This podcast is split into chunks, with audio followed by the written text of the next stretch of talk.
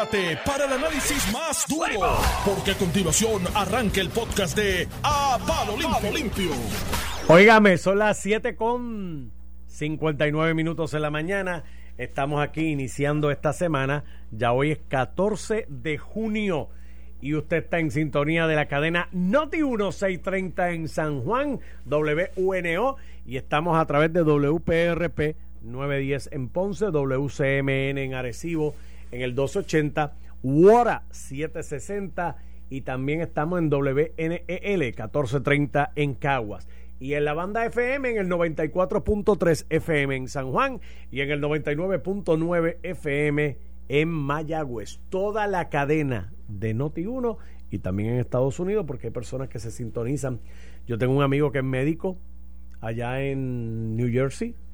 Todas las mañanas nos sintoniza y él está más enterado de lo que pasa aquí que los mismos que habitan en esta noble isla. Ya está con nosotros Ramón Rosario Cortés. Buenos días. Muy buenos días, Normando. Y está también a mi lado el licenciado Iván Rivera y Reyes. Buenos días en su programa. Apado limpio, estamos aquí lunes, inicio de semana, pompeado, lleno de energía de esas baterías recargadas el fin de semana. Iván se ve hoy con las energías que tenía el presidente de Luma en la conferencia de prensa del No, y, y Biden. Ahorita a Biden, la del G7. Dios mío. Pero Biden está. así. y después dijo: Vamos a unir esfuerzos con el presidente. Bueno, todo el mundo sabe que él tiene un delivery que es medio. y más su salud. Para ayudar, para ayudar a la restauración de Libia. Y, no era Libia, era Siria. Bueno, un revolú. Pero un revolú, no, no, no, te digo, yo. Eh, lo que pasó en el G7 da vergüencita ajena. ¿Tú crees que él termina el cuatrenio? Yo no sé, mano. ¿Tuviste Weekend at O bueno, a poner Weekend Yo le deseo mucha suerte y mucha salud al presidente. la, pregunta es, ¿tú crees que, porque él ya ha mencionado que pudiera presentarse a la reelección? Yo, yo, yo ¿Tú lo dudas? Yo, apuesto a que creo, yo, quiero, que termine el cuatrienio, porque si no nos tocaría Kamala Harris sin una elección. Y tú sabes lo que pues, es eso no creo que la primera mujer presidenta pero no, no, no, es ni por lo de mujer no, mujer puede ser una candidata buena una mala. Pero Kamala Harris a nivel ideológico es mucho más a la izquierda que Joe Biden y no ha pasado por el proceso electoral. Es más yo soy de los que creo que Estados Unidos no piensa. Eh, si Kamala se presentara como candidata a presidente no no, no hubiera salido electa por la pugna izquierda derecha que, más socialista que tienen en los Estados Unidos, que por eso es que el Partido Demócrata ha derrotado dos veces a Bernie Sanders. Esperaría que Biden termine y que si Kamala se quiere tirar, que se tire en una elección general. Eso es cierto. Eso es cierto. Y, no sé a quién los Clinton están buscando. Porque ahí mandan los espérate, Espérate, ¿cómo es? Sí, los Clinton o sea, que eso funciona como el Partido Popular con que los Hernández de Ponce mandan todavía. en algún momento, yo no sé si ya. no mandan? No, no, porque ¿verdad? la realidad es esto. Rafael tenía un gran control de la estructura. Eso lo hemos hablado, ¿no? Desde la Junta de Gobierno. Pues Rafael fue gobernador 12 años, presidente del PPD 20 y pico de años. En cada rincón del país hay un popular que le debía una misa a Hernández Colón. Y Hernández Colón pelaba por ese teléfono y movía las cosas políticamente y electoralmente, o sea, y llamaba a X pueblo y aparecían 20 gente ayudando. y el Partido Demócrata funciona así. Y con los Clinton está funcionando así. Y yo creo que... Lo, ¿Por qué tú crees? El golpe de estado que le estaban dando a, a este de Nueva York, Andrew Cuomo. Ah, Andrew Cuomo es el first runner up. Digo, por lo menos se proyectaba. Yo no sé si después de la, tormenta. ¿eh? Porque es un líder fuerte. Por lo menos por, por, ahora para mantenerse en el cargo. habría que para ver elección, ahora, para elección si la sobrevive. Que, va a tener primarias probablemente y todo en su estado. Pero era con el asunto de la pandemia y los despuntes de liderazgo que ejerció se situó como el first runner up del Partido Demócrata pase lo que con Biden de contraste. Ahora después de eso pues la delimitaron entonces cuando tú buscas el tras récord de todas las personas y gente allegada a las personas que salen a alegar que son víctimas y no estoy restando la credibilidad no eso se dilucidará en su momento. Pero cuando tú ves el todos relacionados a la administración Clinton. O estuvieron en Casablanca o estuvieron estuvieron en el Partido Demócrata en algún momento cuando los Clinton eran los que los Entonces, pues yo creo que ellos son los que van a buscar un okay, ¿Y cuál es el fin? Porque Hillary yo no creo que ya... No, no, buscarán a alguien, no sé.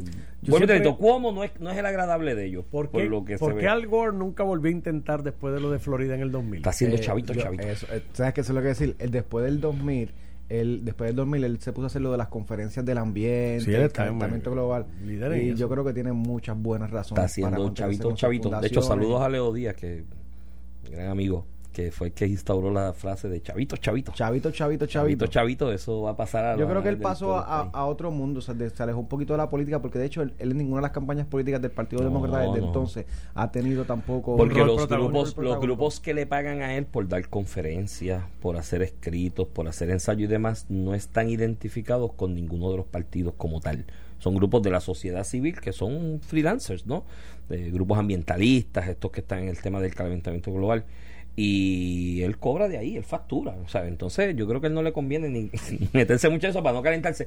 Pero sí ha sido muy efectivo en adelantar la agenda. Fíjate que ayer uno de los cuatro puntos principales que el G7 saca del summit este del fin de semana es la apreciar la inversión de fondos y de recursos para atender la realidad del calentamiento global. Así que, que yo creo que ha sido muy efectivo desde esa trinchera, más de que si hubiese sido presidente. Qué bien. Sí, sí. Bueno, pues nada, los dejo. Regresamos a Puerto Rico para hablar de Aquí hay cosas mundanas que hablar. Armando. cosas mundanas. Hay que Que hablar. tengan bonito día. Ya hay sindicato en, en Luma. Para que tú veas lo que, lo que dijimos aquí, eso lo hablamos aquí se con enter- y se Lautier enteró por aquí. por Noti Noti1 uno. 630, primero que en ningún otro lugar. Y eso lo habíamos hablado Ramón y yo aquí a principio de esta que los controversia de la empleados se, transición. se, se sindicalicen, que Pues ellos claro. democráticamente su representante unionado. Eso así. Y esto va a ser un sindicato de verdad, porque va a ser sindicato ante un empatrono privado, no ante el gobierno, que pues es otra cosa cuando es gobierno, porque tú coges los políticos y los mangoneas cada cuatro años, así negocia cualquiera, un convenio colectivo, amenazando con que te voy a hacer una huelga en plena elección, ¿no? Así que este será un sindicato de verdad, y lo habíamos dicho aquí, que la UTIER, si de verdad hubiese estado interesada en el bienestar de sus trabajadores, hubiese hecho esto. Cogía la firmita. movido, cogía la firmita, pedía la certificación y iba a elección, si tenía que ir elección con otro sindicato, con la misma IUTICE y esto, pero la realidad es que eso te demuestra, Ramón, que la verdad, y esto yo le he dicho, la UTIER, no la UTIER, vamos, déjame, porque hay mucha gente ahí unionados en la UTIER que no están en esa onda.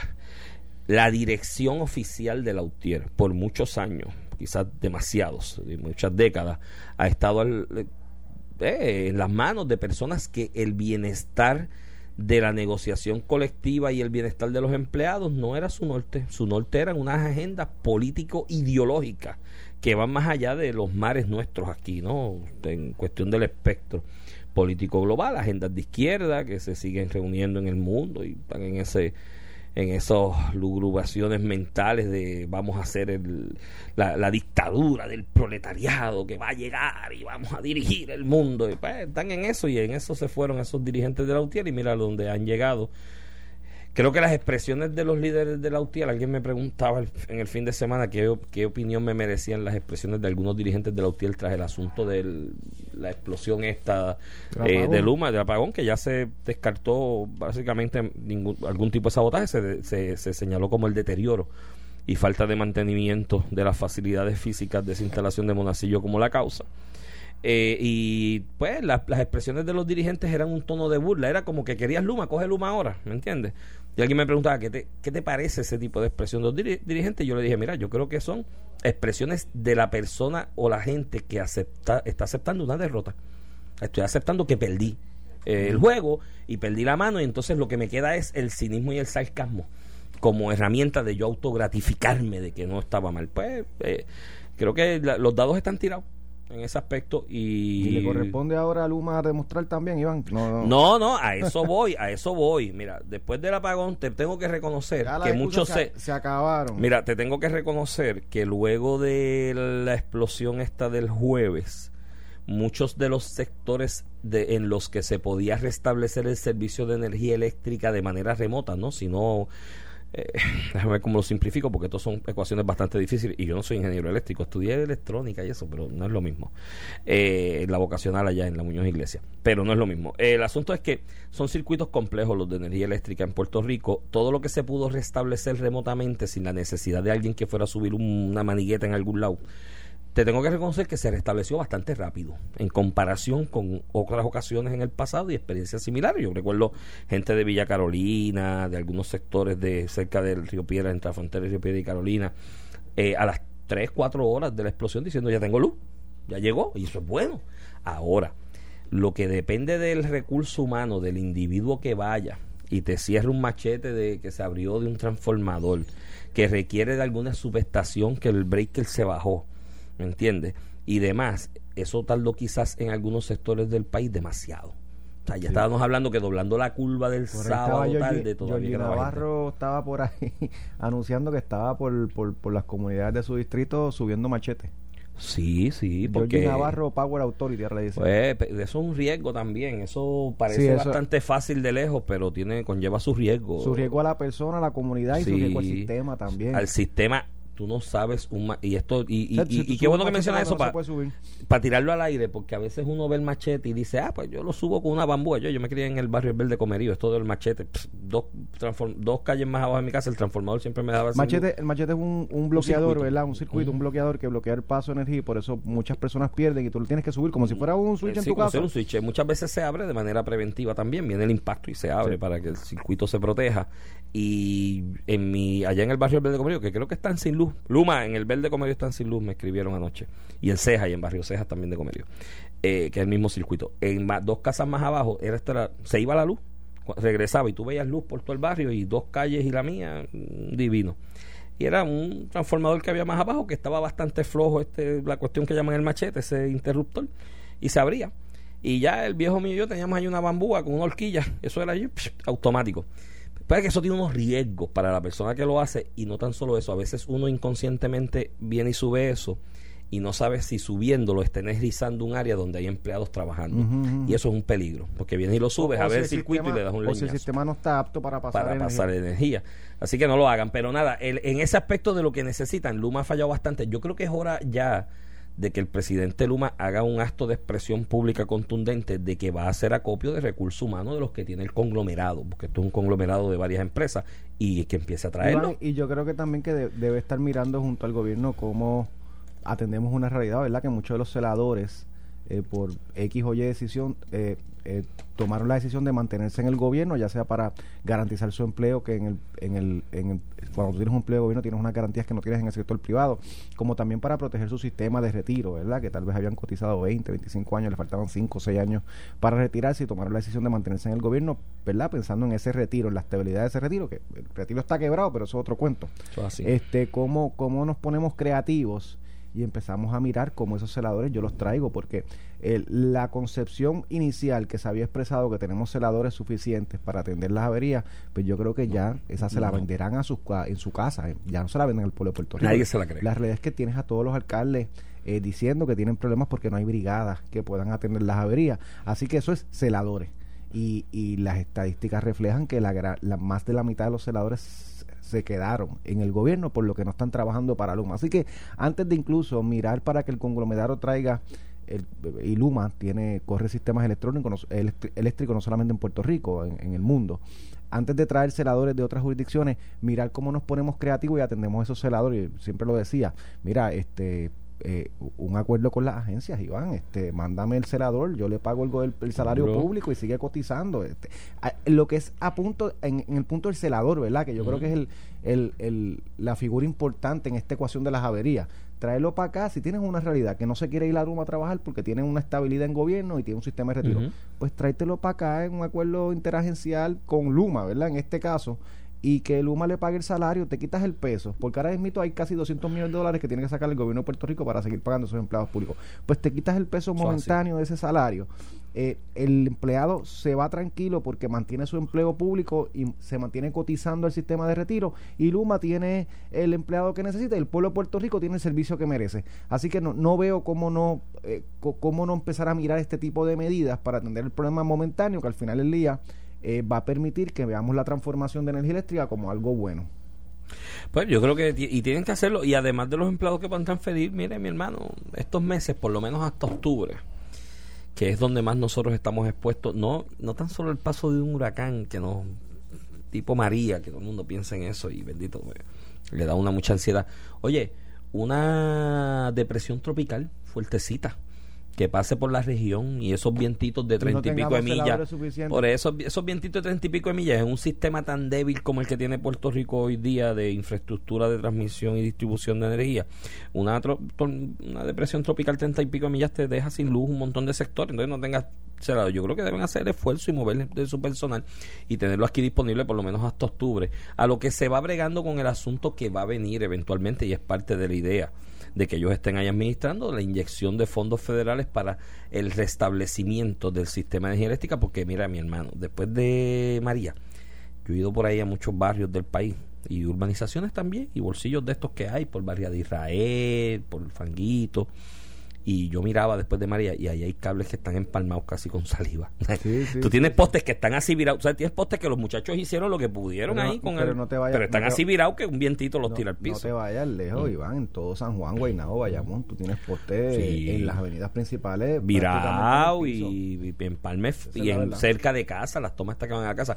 Y esa es la realidad. También la gente vaya comprendiendo esto. Antes de la llegada de Luma, porque a ver, vamos a estar claros en esto. Luma empezó el día primero de junio a administrar el sistema. Eso de que, porque hay una, aquí la demagogia es una cosa, no, llevan un año ahí, no llevan un año en una transición viendo papeles y libros, no han cogido, no- aquí no había un cable que fuera si responsabilidad de ellos hasta el por primero de mucho, junio. Esa transición duraba dos años más porque la querían posponer. Sí, sí, no, no, la querían posponer y todos los días había un pero. Pero el asunto es que estaban revisando papeles y documentación y, y, y- y- y poniéndose al día en esa transición de conocimiento de lo que dicen los libros, que es importante para esa fase eh, de la administración fiscal de la empresa que cae ahora en manos de ellos, ¿no? Y hay unos procesos ahí de, de quiebre y, que, y demás. Ellos empezaron el día primero.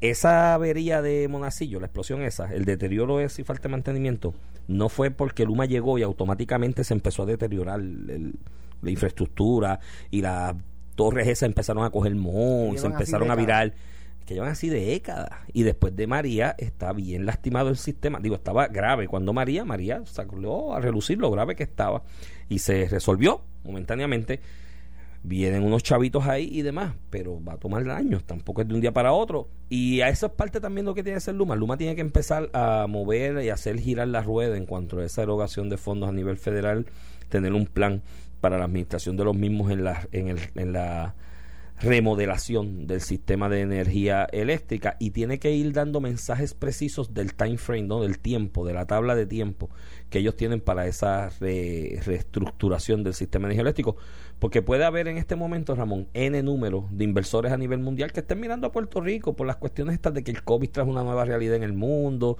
aquí está casi todo el mundo vacunado, ahorita, ahorita escuchamos la directora del programa de vacunación del Departamento de Salud con noticias muy, muy positivas y optimistas para Puerto Rico.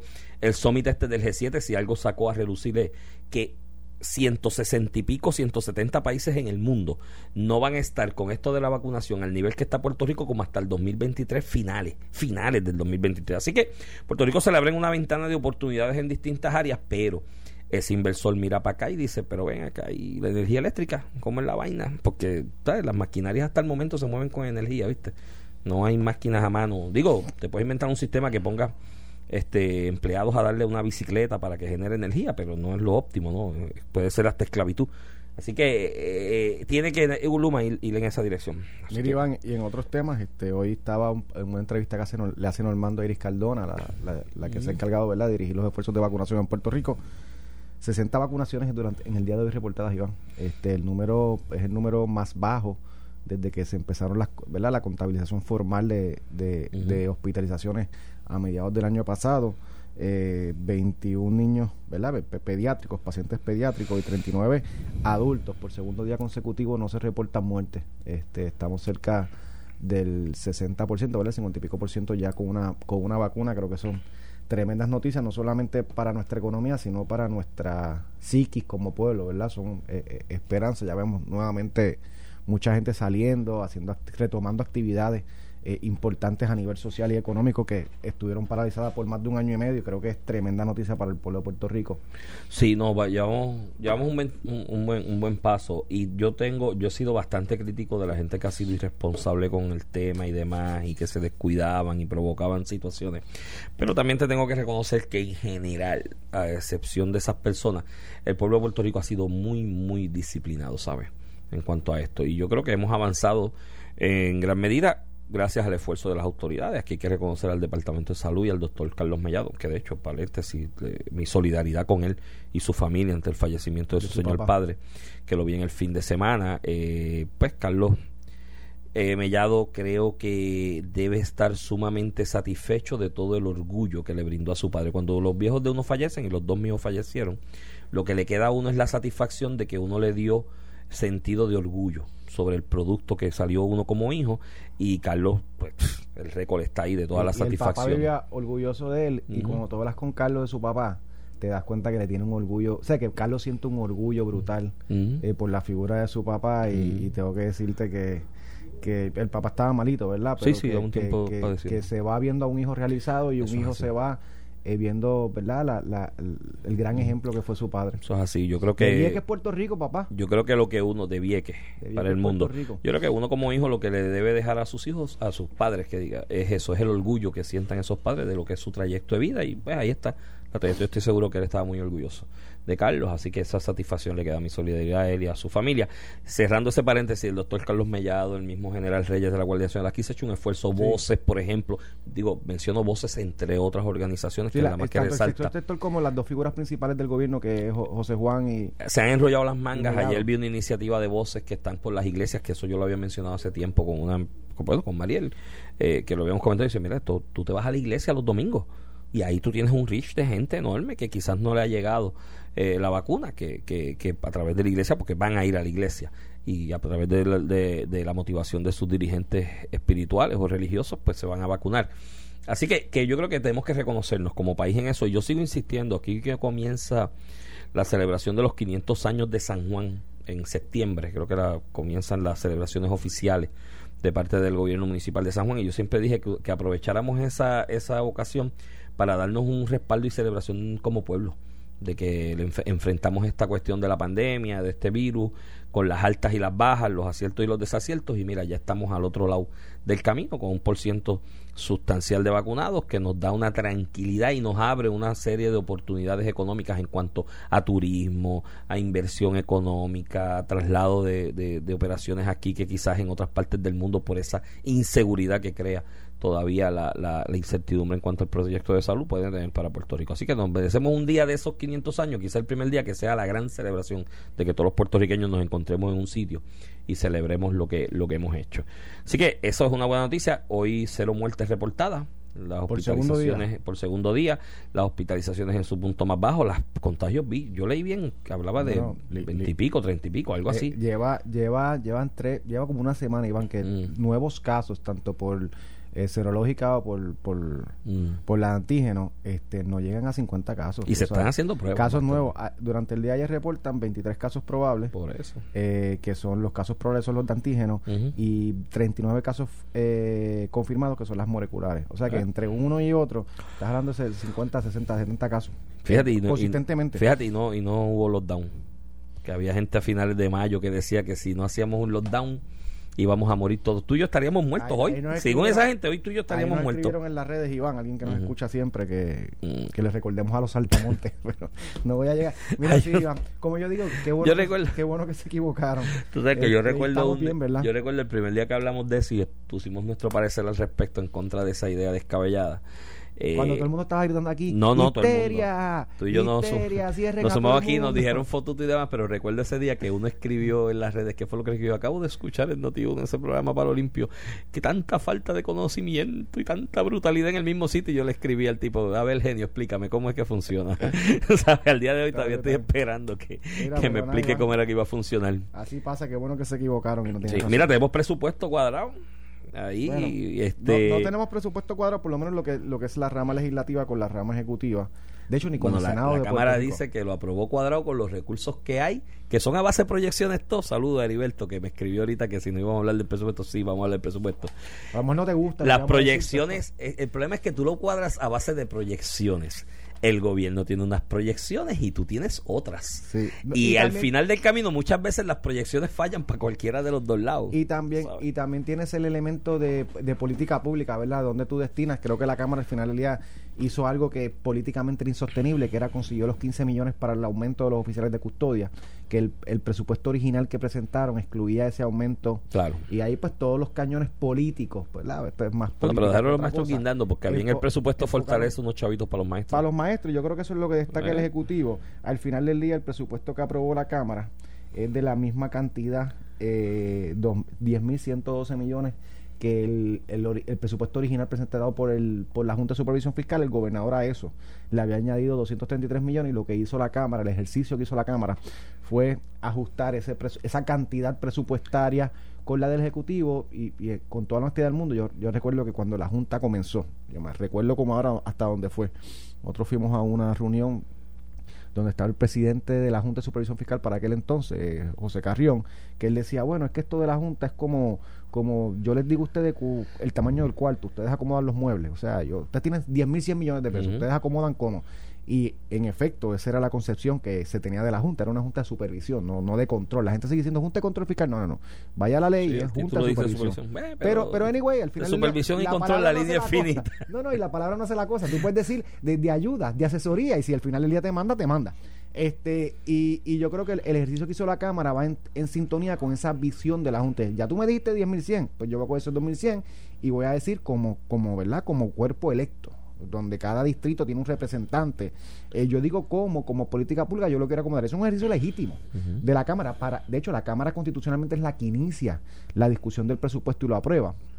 Este, y en ese sentido, yo creo que eso fue lo que hizo. Choca con la realidad de política pública del Ejecutivo, que tiene otras prioridades, y tiene 233 millones de dólares eh, adicionales, que como tú dices, eh, al final del día es cuestión de proyección. El Ejecutivo sostiene que le da, y, y, el legislativo y la Junta de Supervisión Fiscal dice que no llega hasta allá. Es que a lo mejor esos 10.100 que dice la Junta y que la Cámara más o menos adaptó, a lo mejor esas proyecciones fallan también porque tus proyecciones. Y tienes unos elementos aquí de, que, de, que no consideras necesariamente gobierno gobierno federal como las aportaciones adicionales a Medicaid después del final de año. Claro, es que este, ahí, yo, yo entiendo la posición de la Junta, porque aunque el, el, gobernador sea optimista y su equipo de trabajo y diga, mira, yo estuve allí en el Congreso y esto va, y va a pasar, yo creo que sí, que va a pasar, no nos van a dejar al garete con lo de Medicaid, además tienes el sector de la salud allí cabildeando heavy, esa gente suelta billetes de verdad para cabildear en el Congreso, y, y pero creo que mientras no sea una realidad, hay que ser cuidadoso con eso, ¿me entiendes? De que a lo mejor no cuentas con ellos. Digo, no cuento con ellos. Pero, hasta bueno, pero la realidad es que igual el efecto de los fondos federales en, el, en, la, las arcas del gobierno va a ser un efecto positivo. Entonces, pues aquí es cuán conservadores somos. En cuanto tú tiras un montón de chavos a la calle federales, algo de eso siempre llega al organismo, ¿verdad? Eh, fiscal, Hacienda. Algo, Hacienda en este caso. Bueno, Iván, con eso los dejamos. Pues nada, ahí está. Pero cuando hablamos de la pausa, vamos a irnos por el mundo un ratito, vamos a hablar de Israel. Vamos por el mundo, y antes de hablar por el mundo, vamos a coger los nombramientos, porque es que tengo una candelita hoy. Escribiste una columna en que Escribí una columna sobre eso, y quiero que hablemos de la columna y, la candelita de hoy, fíjate, porque hay que siempre dar una candelita. Estás escuchando el podcast de A Palo Limpio de Noti1630. de regreso aquí a Palo Limpio, edición de hoy, lunes 14 de junio del 2021. Este es Iván Rivera quien te habla. Acompaño al licenciado Ramón Rosario Cortés y Valiente. Cuéntame, Iván. Mira, vamos a hablar de los nombramientos rapidito. Una, una columna que se publica, estoy buscando el número de la página del vocero. Esta es la edición también digital del vocero, en el vocero.com, en la aplicación de, de dicho diario.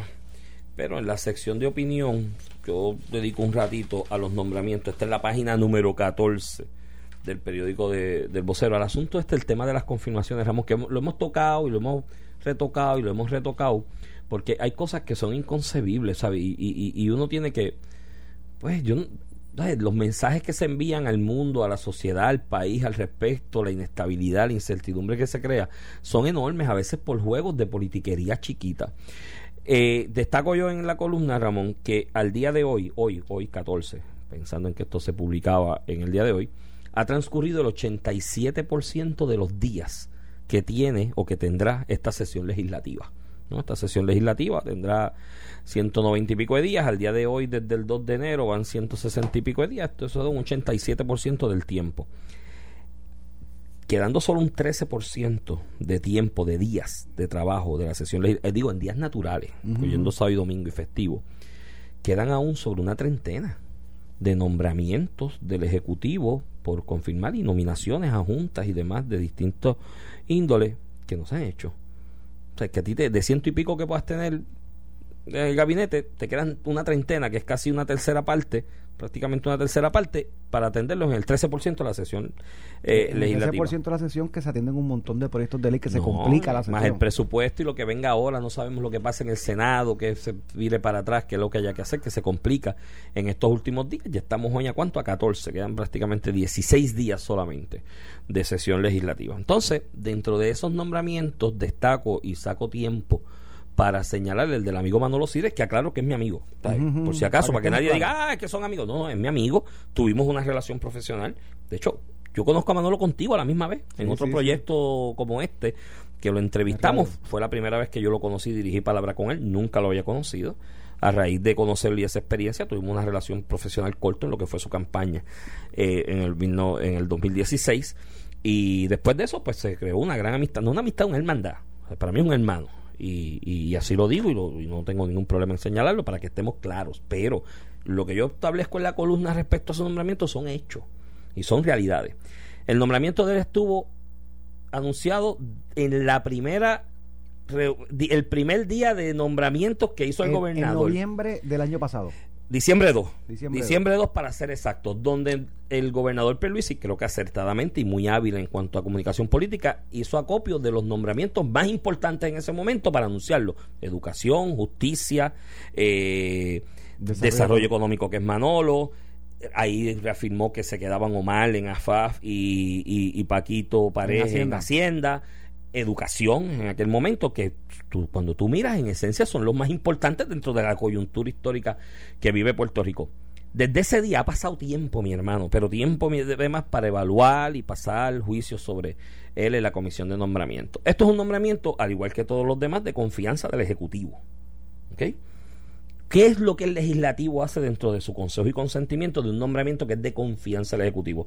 Pues pasa a juicio por encima, a grosso modo, de las capacidades De los y conocimientos y los los credenciales de la persona, su talante ético, moral, distinción en la sociedad y demás, y, y etcétera. O sea que la legislatura no- en todo este tiempo, hasta hace una semana y media atrás más o menos, no había pasado ese juicio, hubo una vista, fueron deponentes, se presentaron eh, deposiciones de distintos líderes de sectores industriales, comerciales, que si centros grupos de la sociedad civil, individuos, y ese paso sobre su conocimiento en el área económica, que es lo que va a trabajar de desarrollo económico, comercial, industrial y exportación, está más que probado porque es que lo ha vivido. O sea, no- este no es el que lo estudió en un libro y se graduó Hizo, hizo y una vino- emp- hizo un pinino de empresa a una empresa mundial. mundial, mundial, que exporta a nivel mundial y todas las fases del juego las conoce.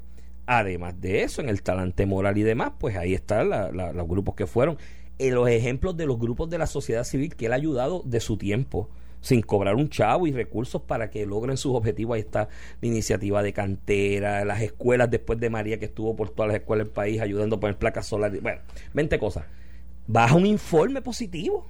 Está todo el mundo, digo, salvo Anaíl Malacén y María Lourdes, todo el mundo aprobó. Todo el mundo aprobó, Todas eh, las delegaciones, otras delegaciones aprobaron el informe. Baja el informe, porque el informe vas a bajarlo a votación para que votes por él. Usualmente el informe se baja un día y ese mismo día o a la próxima sesión Se vota. se vota. Y esto ya bajó hace Ese es semana y media para dos. Baja ese informe positivo, como tú señalas hoy día, y lo señalo aquí. Esto Tienes otro elemento en el caso Manolo.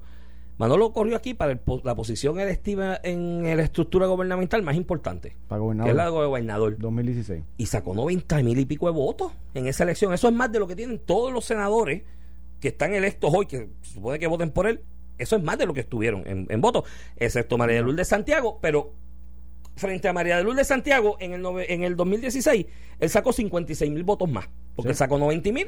No, Mar- sí, o sea, que, María que de Lourdes y Manolo Sidres, el pueblo, el pueblo, la sabiduría del pueblo y la madurez del pueblo, le dio 60 mil votos Es que más. esa sabiduría solamente vale para algunos cuando le dan la razón. entonces, están todos esos elementos y tú sabes lo que usa, lo que se está usando, porque se le achaca aquí a una senadora de apellido González del área oeste, eh, lo que se achaca como excusa para no bajar a confirmación, que en las vistas de confirmación de él no le informó al Senado del anuncio de un cierre de Hewlett Packard, la industria esta área del área oeste que se anunció tiempo después o pocos días después o semanas después de esa vista de confirmación. Y esa es la razón que quiero citarle una vista ejecutiva para que él me explique por qué, si sabía eso, no lo dijo. Mire, mi hermano, Ah, paréntesis, una senadora que tú sabes cuál es su background profesional, ¿verdad? Ella viene de ser una empleada de confianza de, Guillermo González, de Guillito, En, en Mayagüez dirigiendo el Centro de Recaudación de Ingresos Municipales, que es un puesto de confianza, y todos sabemos lo que pasó en Mayagüez. Migdalia González. Migdalia González. Todos sabemos lo que pasó en Mayagüez y ella viene que, que toda su experiencia laboral de confianza fue en educación política, ligada a la política partidista, y luego de confianza en Mayagüez, que todos sabemos lo que pasó en Mayagüez. Y es que me tiene que explicar por qué no lo dijo. Mire, mi hermana, o sea, esto es sencillo, cualquier cierre de una industria de este tipo, que es una multinacional que cotiza en la bolsa de valores y demás, se planifica por años. Se planifica por años cuando se le hace el acercamiento, no al gobierno de la colonia esta que le pusimos de nombre Estado Libre Asociado en algún momento, en la colonia esta y en cualquier parte del mundo, cuando la industria le hace el anuncio al gobierno para la transición y la preparación de ese proceso de cierre, hay unas cláusulas de confidencialidad. Y hay unas cláusulas de confidencialidad porque la compañía o la empresa va a hacer el anuncio oficial del cierre cuando atienda una serie de situaciones que un anuncio a destiempo o filtración de información a destiempo de la planificación de ese cierre tiene consecuencias sobre empleados sobre gerenciales que tú tienes que acercarte a ellos a ver qué haces en el proceso de transición y si te los llevas para otro lado o no y qué son los paquetes que vas a tener con ellos. Impacto de inversión en la bolsa de valores. Tienes problemas hasta con acreedores con los que tú estás haciendo negociaciones en ese momento. Entonces, ella pretendía que Manolo Sidre, en una vista ejecutiva, le dijera, ah, by the way, van a cerrar una empresa. Mire, mi hermano, así no funciona el mundo empresarial. Entonces, no tan solo eso, tú haces, tú aguantas tú aguantas un, nombramiento ya con informe positivo bajo esa excusa y encima de eso dices es para que me explique lo que pasó y lo pregonas a los cuatro vientos. ¿Tú sabes lo que está mirando el mundo en este momento? Así hacen las cosas en Puerto Rico. Mira, Iván, no, no, dos cosas. Primero, Migdalia González es senadora de Mayagüez. Eh, precisamente para atender los asuntos del área oeste, de los municipios que componen el Distrito Senatorial de Mayagüez, que fue electa que ha hecho Migdalia González para enterarse de lo que está pasando con Julio Parker, una empresa importante en su jurisdicción, o es que ya no sabe nada de lo que pasa en la región. Y segundo, en el caso de, Migdalia González, me, parece hasta irónico y cínico que le reclame al, al designado secretario del DEC, a Manolo Sidre, sobre algo que está pasando en su distrito de Mayagüez, incluso hasta citarlo a una nueva vista cuando no ha dicho ni de las propiedades que el, el alcalde de Mayagüez, Guillito, José Guillermo, eh, eh, ha dejado prácticamente hipotecadas y, ejecutables en el municipio de Mayagüez. Y siendo ella, y, siendo ella parte de esa estructura, porque ella estaba en el KIN. Por eso, pero ¿cómo tú le pides acción a un secretario, para aquí que se ve la politiquería, por una empresa privada que decidió irse, que no, no eh, que yo sepa, ¿verdad, mano? Lo sigue dirigiendo el DEC, lleva unos 5 o 6 meses. este, estas decisiones de cerrar una empresa al nivel de Hewlett Packard se toman años atrás de cómo voy moviendo y reestructurando la operación, pero olvídate de eso ¿Cómo tú le pides a un secretario del Ejecutivo, porque no lo asocias a tu partido o a tu estructura política en tu área, explicaciones por, la, por el cierre de una empresa eh, privada, mientras no has dicho ni no has dicho ni del escándalo que tiene Guillito en Mayagüez, que las propiedades más importantes a nivel médico y recreativo están en, en ejecución y que se perdieron los millones de dólares que se le asignaron al centro de trauma del área oeste y tú vienes a hacer esto ahora. O sea, a lo que voy es que se ve la politiquería. Mira, Iván, y yo voy más allá. Las credenciales de Manocido, y, y tú sabes que la familia de mi esposa y él tienen su, también su relación, yo lo, aprecio un montón. Ahí están las credenciales. Y yo no voy, y yo creo que el, pueblo de Puerto Rico tiene una percepción de Manolo altísima, ¿verdad? Y le costará políticamente si lo cuelgan, como pasó con la dice James. Pero yo hasta pido menos que eso, Iván.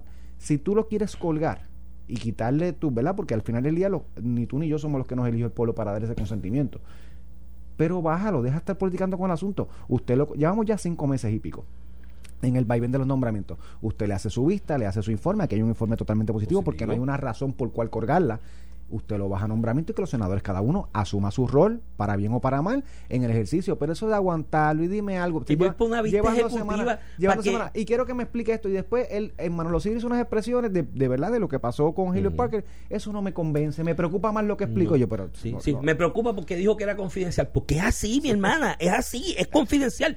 Tú sabes la gente que debe estar en el mundo, porque yo, por si acaso a los senadores, incluyendo a la senadora Migdalia González, Puerto Rico está en un proceso de quiebra. Puerto Rico es la quiebra de bonos gubernamentales más grande de la historia de todo Estados Unidos, una de las quiebras más grandes del mundo. Aquí hay gente en el mundo entero, Ramón Rosario, que pide transcripciones traducidas de los titulares de los periódicos y las noticias de los periódicos en desarrollo económico también de Puerto Rico para ellos leerlos porque tienen intereses sobre la creencia de Puerto Rico o tienen interés en invertir porque los, las jurisdicciones que se van a quiebra representan una oportunidad de inversión grande muchas veces para mucha gente y esa gente están leyendo esos periódicos. ¿Tú te imaginas el mensaje que recibe aquí el vicepresidente de una división de riesgo de qué sé yo, qué empresa multinacional que quizás esté analizando venir a Puerto Rico, que lea la traducción de una noticia en uno de los principales periódicos del país, donde ella dice que le preocupa y que quiere que le explique por qué él dijo que no develó una información que estaba cubierta bajo una cláusula de confidencialidad de este tipo que son normales y son así en todas las jurisdicciones del mundo, incluyendo en una colonia como esta, ¿sabes? Cualquier país del mundo, Ramón Rosario, que tenga acuerdos bajo la Organización Mundial de Comercio, que se le anuncie un cierre a sus oficiales gubernamentales y que a destiempo, antes de que la compañía haga el anuncio oficial del mismo, que lo devele o lo filtre, tú sabes lo que pasa con ese gobierno, ¿verdad? Se lleva una demanda en el CIADI, en el panel de, de arbitraje de la Organización Mundial de Comercio, porque es información confidencial. Hay 20 mil problemas que se crean a nivel empresarial si esa, esa información se, se filtra. y ella quería que Manolo Sidre fuera una sesión de, una, de confirmación y le dijera a Boquejarro, mira, van a hacer radio el parque, ¿lo oíste? ¿De parque lo van a hacer? Mi hermano, ¿usted sabe el revolú que era eso para el gobierno de Puerto Rico? Eso es una senadora que sus razones políticas puede tener. Al final del pues día... Pues que deje la politiquería porque el país no está para eso, Es una responsabilidad del Senado de Puerto Rico y de su líder, que es el presidente del Senado, que yo creo que ha hecho mutis en el tema. Así que ya es hora, pues, lo confirmen o lo, lo, cuelguen, pero hagan su... Pues, ejerzan su facultad constitucional. Con informe positivo y con los reconocimientos públicos que tiene, si lo cuelgan, se buscarán su candela política. ¿Qué te pasas criticando a Biden? A, Joe Biden y te caes encima porque tú te pasas criticando mucho a Biden. Y lo voy a criticar. Ah, y, Alexandro Ocasio le metió con las dos No, no, y cierro un, un radio escucha y con el respeto a él. Hace una observación de que yo me estaba burlando de Biden. Mira, quizás lo hago jocoso porque eh, y le pido excusas si él lo entendió de esa manera porque mi manera mi, mi, intención no es ofender a nadie de este estilo. Lo hago jocoso porque si no esto se convierte en una cosa aburridísima. Ah, pero de que la energía y el pool que un líder debe presentar para dirigir una nación es importante. Eso es parte del análisis y no tiene que ver tampoco con la edad, porque no, no. Eh, Joe Biden, este, Donald Trump era, y, ¿verdad? De la, es contemporáneo a Joe Biden. Y mira la energía que es representable. Y, si algo demuestra eh, eh, Donald Trump, con todas las críticas que yo tengo, es, ese elemento energizante. Y también tiene Era además, a veces. Y también tienes personas jóvenes que, que son así. Que, le, falta ese ímpetu que es importante en la política. Te doy el caso, te doy el caso de de Jeb Bush, que para mí era el mejor candidato que tenía en el 2016 el Partido Republicano. Y no tenía nada. Y, al punto que, que Trump empezó a decir Low Energy Bush. Eso es así. Eh, la versión Low Energy. De Eso así. Y le pido excusas a los escuchas si lo interpretó de esa manera porque no era intención de burla por edad ni nada. Por que salió en conferencia de prensa el viernes, un, un, hombre joven. Lentísimo. Lentísimo también. Le falta ese ímpetu que es importante en la presión. Esto es una cuestión de comunicaciones y política. Mira, Iván, pero Alexandra Lugaro tuvo. Alexandra Lugaro.